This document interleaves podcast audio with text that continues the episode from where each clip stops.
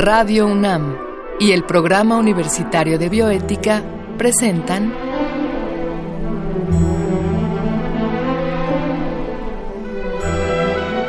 El Árbol de las Ideas. Arte, ciencia y filosofía para la vida. Con Paulina Rivero Weber.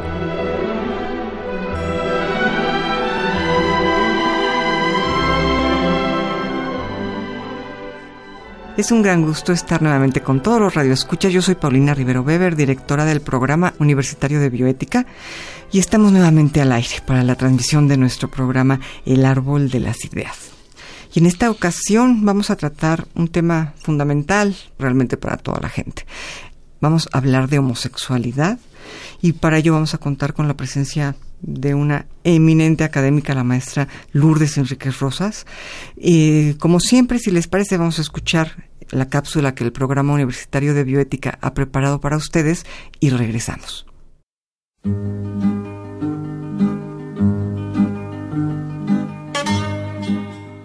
Nuestras ideas sobre la sexualidad humana han cambiado mucho a lo largo del tiempo.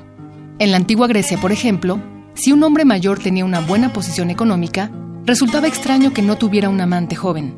En ese entonces la homosexualidad era vista no solo como algo normal, sino como algo positivo. Había distintos tipos de homosexualidad entre varones.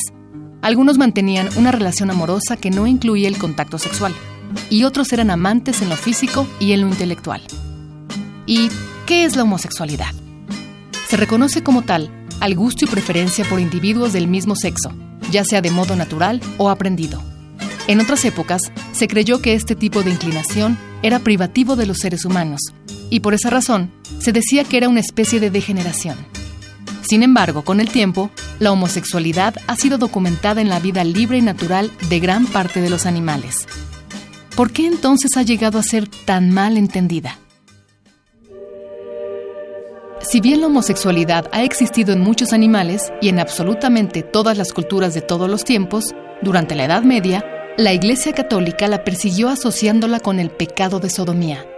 La palabra viene de Sodoma, el nombre de una ciudad que, de acuerdo con el Antiguo Testamento, fue destruida por sus pecados. Lo que pocos supieron por mucho tiempo es que la acusación de sodomía se usó a menudo de modo político, pues la homosexualidad se castigaba en la hoguera. Así, durante más de 10 siglos, este tipo de denuncias resultaron desafortunadamente útiles para deshacerse de quienes eran vistos como enemigos de la Iglesia. Hoy en día, una gran diversidad de estudios ha demostrado que la homosexualidad es una de las formas que puede tomar una sexualidad sana. Además, ahora sabemos que esta es una de las tres expresiones más comunes de la sexualidad, junto con la heterosexualidad y la bisexualidad. Por otro lado, si bien no existe un consenso acerca del origen de la homosexualidad, en casi todo el mundo se ha llegado a la conclusión de que esta es una preferencia entre muchas otras y no debe ser estigmatizada. La inclinación por personas del mismo sexo es una tendencia natural que puede involucrar factores genéticos, hormonales y culturales. Muchos psicólogos piensan que la orientación sexual se desarrolla en la primera infancia. Otros consideran que la homosexualidad es una tendencia latente en todo ser humano. Desde un punto de vista científico, la homosexualidad es un ejemplo de la variación natural de la sexualidad que se presenta tanto en hombres como en mujeres. En el caso de las mujeres, esta preferencia ha sido igualmente estigmatizada y perseguida. El término lesbianismo hace alusión a la isla griega Lesbos. En ella vivió Safo, poeta griega que dejó en su lírica su amor por la mujer. Sin duda alguna, Safo fue muy admirada y respetada en su época. Platón la llamó la décima musa. Aún ahora, en el ámbito académico, su poesía sigue siendo elogiada y estudiada. Lo que resulta extraño entonces, pese a todo el conocimiento que hemos acumulado, es la persistencia de la homofobia. En un sentido estricto, la homofobia es el temor o aversión a la homosexualidad. No obstante, es común que una persona homofóbica tema también, obsesivamente, a los transexuales o a los bisexuales. El concepto fue acuñado por el psicólogo estadounidense George Weinberg. En su opinión, la homofobia es como cualquier fobia un miedo irracional que provoca comportamientos de huida, o bien el deseo de destruir aquello que nos produce temor. La homofobia debe ser atendida y tratada como cualquier otra fobia, pues es sumamente peligrosa. Debido a ella, se refuerzan prejuicios contra la homosexualidad y con ello se producen día a día situaciones de discriminación que llegan incluso al asesinato. El judaísmo, el cristianismo y el islamismo son religiones que discriminan cualquier preferencia que no sea heterosexual. Y como hemos señalado, el problema va más allá del credo individual de las personas. A lo largo de la historia, prejuicios de origen religioso han dado lugar a ideas como combatir la homosexualidad o incluso pretender curarla, como si se tratara de un mal o una enfermedad. Incluso hoy, lamentablemente, sigue habiendo lugares donde la homosexualidad es un delito. Esto ocurre en algunos países de África, Asia Central y Medio Oriente, donde se les castiga con la cárcel o incluso con la pena de muerte. En las últimas décadas, se han hecho varios intentos por concientizar a los ciudadanos acerca de la necesidad de aceptarnos como somos, siempre y cuando no dañemos a nadie. En ese tenor, el 26 de marzo de 2007, se hicieron públicos los principios de Yogyakarta. Con ellos, un grupo de expertos demostró que las leyes que penalizan la homosexualidad constituyen una violación a los derechos humanos. La penalización infringe los derechos a no ser discriminado, a tener una vida sin violencia y sin tortura, a la privacidad, al acceso a la justicia y a no ser detenido de manera arbitraria. Otro esfuerzo ha sido la institución de un Día Internacional contra la Homofobia. Este se celebra el 17 de mayo y conmemora el día en que en 1900 la Organización Mundial de la Salud borró la homosexualidad de su lista de enfermedades. Podemos esperar un mundo mejor en la medida en que seamos más incluyentes con quienes son diferentes a nosotros. Independientemente de nuestros gustos o preferencias sexuales, una persona que no daña a nadie tiene el mismo derecho a vivir que cualquier otro ciudadano. Como les decía, está con nosotros la maestra Lourdes Enríquez Rosas. Ella es abogada y maestra en filosofía del derecho por la UNAM y se ha especializado en el análisis del discurso y la crítica de género. Ahora ella nos va a explicar qué quiere decir esto. Es coautora de muchos libros, entre ellos Alteridad y Exclusiones, Vocabulario para el Debate Social y Político, Feminicidio, Actas de Denuncia y Controversia y Estrategias de Resistencia, así como de Arte, Justicia y Género, entre otros más eh, que ha colaborado. Y conduce el programa semanal de Radio Ciudadana Mujeres a la Tribuna. Y bueno, debería de agregar que es directora de un programa de investigación con nosotros en el programa universitario de bioética. Bienvenida, querida Lourdes, muchas gracias por aceptar. No, pues muchas gracias a ustedes, al programa universitario de bioética, a ti, doctora Paulina Rivero, estoy muy contenta de colaborar aquí en este programa. Pues, pues es un honor para nosotros, Lourdes. Pues mira, primero que nada, algo que tal vez suene muy simple, pero ¿qué es exactamente la homosexualidad? Yo por ahí comenzaría para poder definir el tema del cual vamos a hablar hoy.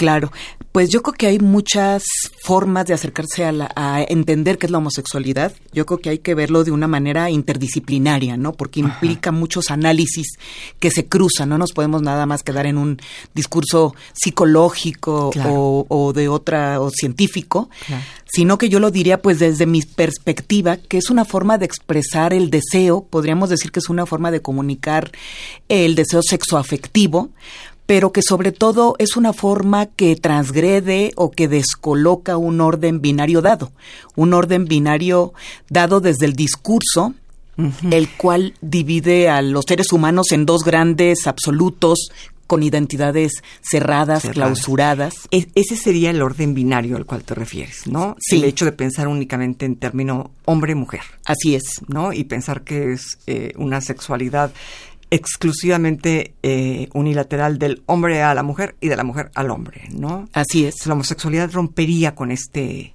esquema, digamos. Pues sí, con este, podemos decir, un discurso hegemónico y un discurso hegemónico que no nada más está en la norma moral o en la norma religiosa, sino que llega también a la norma jurídica porque bueno, el, el, por ejemplo, el contrato de matrimonio era entre un hombre y una mujer y antes decía para fines de procreación, es decir, anulaba, sí, anulaba la expresión sexoafectiva de placer, por ejemplo. Prohibido disfrutar. Así es.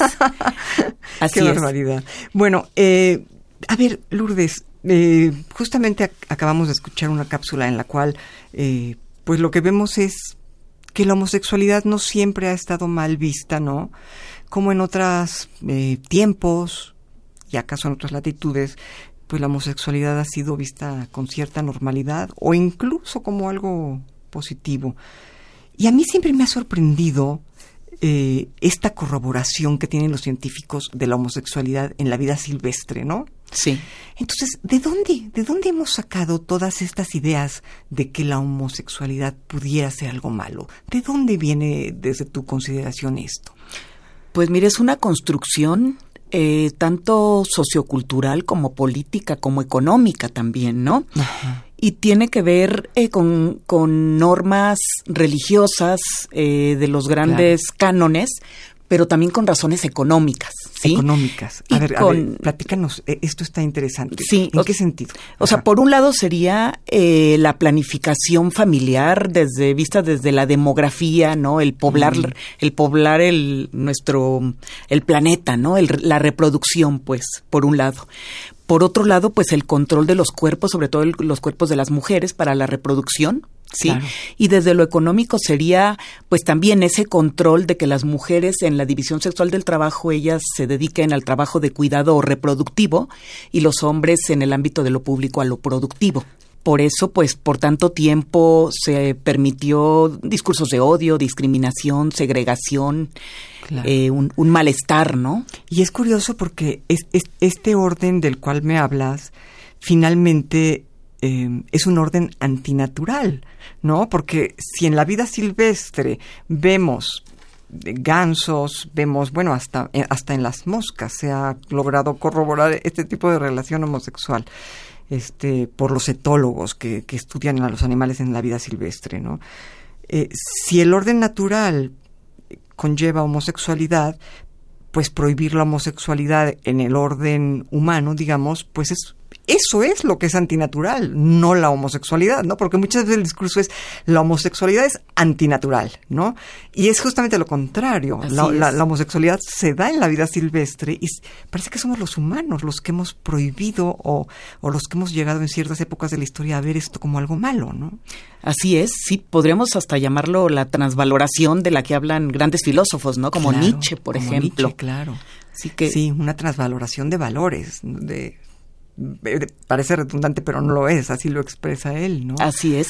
Y pues en la medida en que han ido avanzando los grandes discursos de los derechos humanos, que ha ido avanzando la ciencia, la tec, la tecneo, la tecnología, pues se ha podido ir exigiendo desde muchos discursos científicos, éticos, filosóficos, hasta jurídicos, el que hay que proteger a esas personas que salen de la heteronormatividad, ¿no? A estas personas que no se guían por esas normas hegemónicas, podríamos decir. Claro. Sí, y, y, y, por ese orden binario del cual nos has hablado, que tiene múltiples eh, orígenes, ¿no? Según, según nos has dicho, tanto económico como eh, sociocultural, político, religioso, etcétera. Sí. ¿no? Ahora, ¿tú cómo consideras que, que, que podemos eh, ver este fenómeno en la actualidad? Esto es, eh, bueno, nosotras pues vivimos en la Ciudad de México y nos movemos mucho en la ciudad universitaria y quizá no sea una norma muy generalizada en el resto del país o en el resto de la ciudad la forma en que nosotros concebimos la homosexualidad. ¿Qué nos podrías decir al respecto? ¿Cómo ves esta situación en el marco de nuestro país? Sí, pues mira, nuestro país ha firmado muchísimos convenios internacionales y convenciones internacionales que tienen que ver con la no discriminación. No es de los primeros que firma, muchas veces tarda mucho en, en implementar todo eso al orden legal local y ya no digamos a implementarlo, a que, a que realmente la sociedad empiece a cambiar, empiece a, ver que estas personas en primer lugar eh, merecen respeto, que se, que se respete y que se reconozcan sus derechos. Y aquí podemos hablar de los fundamentos de los derechos humanos que tienen que ver con igualdad, que tengan igualdad de derechos, justicia, porque bueno, lo que produce esta heteronormatividad eh, hegemónica es malestar, es, es daño en las personas es problemas, podríamos decir, también de salud física, pero sobre todo de salud mental. Y, y, aquí creo que es importante concebir la salud como un no bienestar ni físico, ni emocional, ni social, ¿no? Una, una persona que muestra su deseo eh, homosexual, no hetero, no dentro de la heteronormatividad, pues muchas veces es discriminado, maltratado, estigmatizado, eh, segregado. No hasta por su propia familia, por sus propios este eh, personas más próximas. Entonces el Estado tiene la obligación de, de, ser garante de esos derechos de estas personas, eh, eh, castigar los discursos de odio, los discursos de discriminación y todo esto dentro pues de los parámetros de un discurso de los derechos humanos, ¿no? Que es lo que le corresponde al Estado ir avanzando para que la sociedad vaya cambiando, ¿no? Que vaya habiendo transformaciones socioculturales profundas a raíz de lo que el Estado le toca y, está obligado a hacer. Y, y entonces, a ver, en ese sentido, al hablar de homosexualidad, podríamos hablar de derechos de las diferencias o de derecho a la diferencia o, o, no sería por ahí. Sí, eh, yo creo que sí, tenemos que ir trabajando en argumentación y tanto argumentación en lo político, en lo jurídico, pero también para entender como sociedad, para explicarles a los niños, a las niñas, a, los maestros y maestras que, que, pues que en todas las materias puede entrar este tipo de temas, ¿no? No nada más en civismo o en, o en ciencias naturales, sino todo el tiempo tiene que ser un discurso que se esté transmitiendo de manera correcta. Y bueno, tiene que ver el principio de igualdad, que es una norma jurídica, cómo la vamos a aterrizar a la vida cotidiana de las personas. Y bueno, hay grandes pensadores y juristas que hablan de que el principio de igualdad trae dos derechos, un derecho a la no discriminación, pero otro derecho a la diferencia. Es decir, ser diferente a ese paradigma de lo humano, que es un paradigma masculino, pero con una masculinidad hegemónica sobre todo, ¿no? Es decir, todo, todo aquel hablando de hombres, todas aquellas personas que salen de este paradigma masculino serían cuerpos feminizados. Ahora, las mujeres que tienen también eh, eh, deseos sexoafectivos, este, a las que nombramos lesbianas también, eh, se salen de la norma porque, bueno, si su, si su destino predeterminado es la reproducción, si ser madres, ese mandato de maternidad o de madre esposa, pues están saliendo de la norma, de ese orden binario como lo sano, lo correcto, lo normal. ¿Qué consecuencias tiene esto? Digo, bueno, tal vez la pregunta te parezca muy evidente. Sabemos que lastima tremendamente eh, ser, discriminado y en particular eh, les cuesta mucho trabajo a veces a los chicos lo que lo que llaman salir del closet, ¿no? Que es una expresión a mi modo de ver muy muy lúcida, porque vivir en un closet es tremendamente incómodo, sofocante, eh, nadie desea estar en esa oscuridad, ¿no? Sí. Entonces, es, es, evidente que a muchos chicos les cuesta mucho trabajo. Pero tú que eres especialista en el tema, ¿cuáles serían las principales eh, consecuencias de esta discriminación hacia, hacia las personas homosexuales eh, basada simplemente en sus gustos personales, ¿no? ¿Cuál, ¿Cuál serían las consecuencias más fuertes? Pues mira, yo lo pondría en términos de no bienestar, es decir, de no estar sano. Si vemos la salud como un bienestar físico, emocional y social, sí. Por eso creo que es importante los colectivos solidarios, el acompañamiento que ahora pues se da cada vez más, ¿no? Entre entre personas que acogen a ese chico chica o persona mayor, ¿no? Porque bueno, hay, gente que, que descubre ese deseo, este, pues ya a, diferentes etapas de la vida. ¿no? Físicamente, ¿qué, daños, ¿de qué daños estaríamos hablando? Porque me parece que es muy evidente que emocionalmente, bueno, el, rechazo es tremendo y, y, eso ocasiona problemas psicológicos, pero físicamente, eh, ¿a qué nos estaríamos refiriendo eh, en cuanto a daño físico causado por el rechazo al homosexual, ¿no? Pues yo lo vería como, bueno, no, no sé mucho de psicología y de esto, pero obviamente cuando tú estás triste, deprimido o ansioso, pues tu cuerpo lo reporta, ¿no? A eso me referiría cuando digo no un bienestar físico, pero bueno, hemos visto eh, lesiones contra, eh, no solamente discursos homofóbicos, sino lesiones y agresiones que causan daño, daño físico también, ya no digamos eh, muertes violentas de personas, ¿no? Claro, por, por odio por, homofobia. por una violencia extrema, ¿no? Una violencia letal también. Entonces creo que hay diferentes grados, tipos y modalidades de violencia contra las personas que declaran abiertamente su homosexualidad o que, o que no la declaran, pero la sociedad o los grupos lo perciben y les causan un daño, ¿no? Un hostigamiento, un acoso, ¿sí?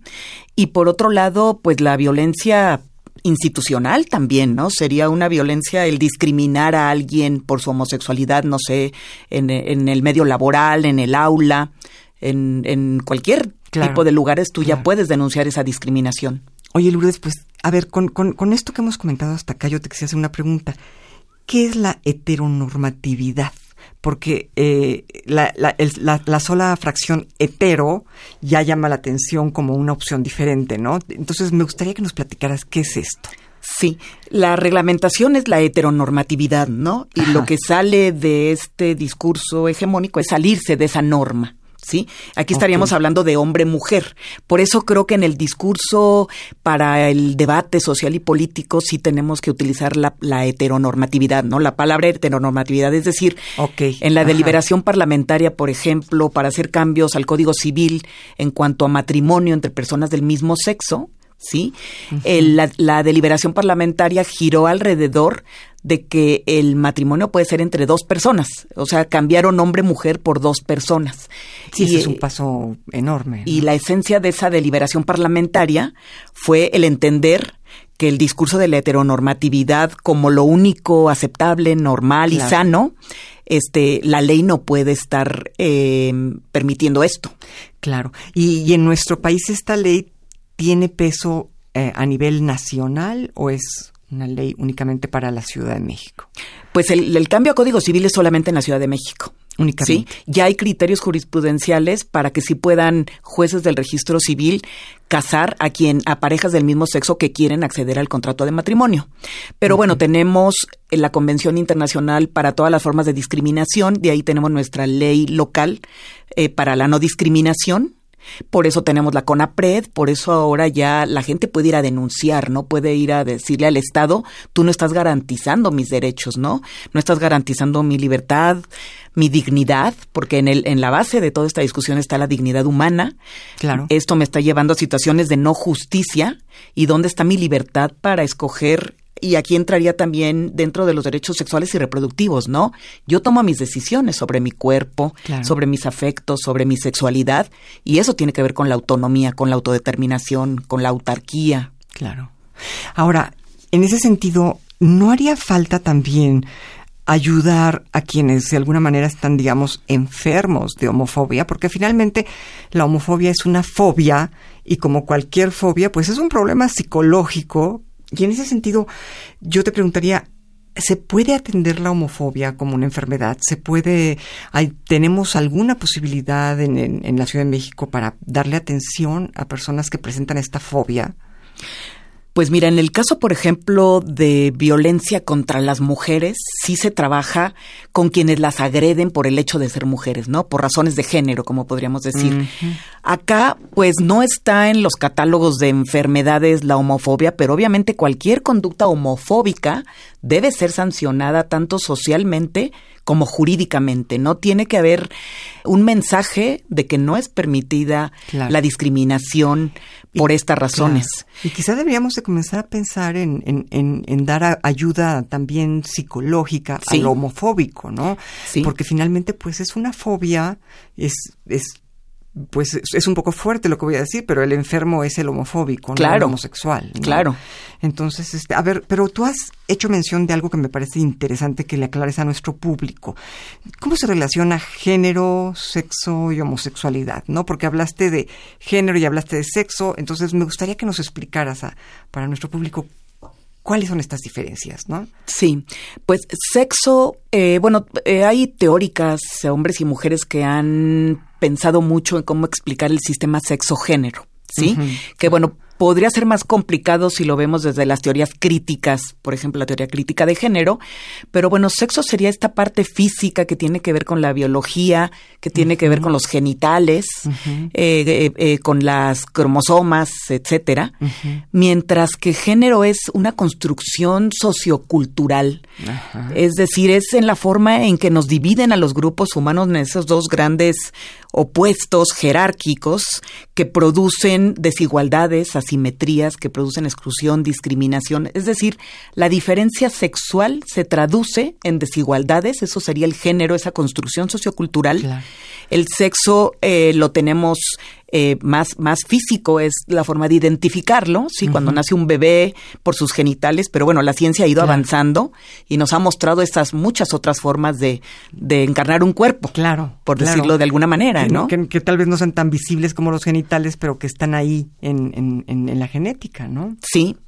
Y, y, y, el Estado tiene que proteger a todas esas formas de expresión y de representación diferentes a un paradigma que se considera como lo normal, lo bueno, lo sano, lo correcto, lo que debe ser y que tiene prescripciones también, ¿no? Eh, lo que debe ser una mujer, lo que debe ser un hombre, ¿no? Ese deber ser de la masculinidad y de la feminidad. Entonces, si se, si se sale de esto, si se sale de ese deber ser, está estigmatizado, está eh, segregado, discriminado, eh, maltratado y maltratado de muchas formas, ¿no? Que, que el Estado ya no puede permitir. Y sobre todo por obligaciones que tiene a nivel internacional y a nivel local. El principio pro persona, por ejemplo, es muy importante, que tiene que ver con la reforma constitucional en materia de derechos humanos, sí, poner a la persona en el centro para poder eh, eh, analizar estas cuestiones de una manera interdisciplinaria. Claro, en el centro independientemente de sus gustos sexuales, de sus preferencias sexuales y de cómo viva su cuerpo, ¿no? Claro. Porque digo, hemos estado hablando de homosexualidad y, y pues básicamente porque digamos es una de las tres formas de sexualidad más, más común, ¿no? La heterosexualidad, la bisexualidad y la homosexualidad. Pero pues hay muchas más que hemos dejado de lado. Yo quisiera aprovechar este momento en que estoy diciendo esto para comprometerte en público, para que nos vinieras a hablar un poco de todas esas otras formas de sexualidad que no encajan en estas tres básicas que son, digamos, las más conocidas, ¿no? La heterosexual, la, la bisexual y la homosexual. Pero pues hay bastantes más que sería muy interesante que más adelante, porque pues ya el tiempo se nos acaba, pero que más adelante nos concedieras otra entrevista para, para que nos platicaras sobre esto. Claro que sí. Y que en el centro la, persona, pero también el consentimiento, ¿no? El acuerdo de voluntades. Claro, eso es fundamental. Lourdes, pues, ¿cómo te agradezco? Yo, nos tenemos que despedir. Siempre el tiempo aquí va volando. Pero pues ya, ya estamos de acuerdo en que habrá otro programa en el que podamos hablar de otras formas de sexualidad. Claro que sí. Y bueno, pues yo quisiera agradecer, eh, aparte de agradecerle a la maestra Lourdes Enríquez haber estado aquí, también quisiera agradecer a Marco Lubián su producción y en controles técnicos a Susana Trejo. Y escuchamos en la cápsula inicial la voz de Gisela Ramírez, a un guion escrito por una servidora y adaptación de Andrea González. Me despido de ustedes hasta el próximo programa. Muchas gracias. Gracias.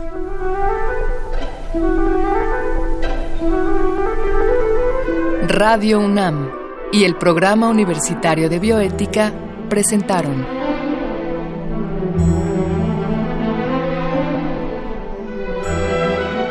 El Árbol de las Ideas. Arte, ciencia y filosofía para la vida. Con Paulina Rivero Weber.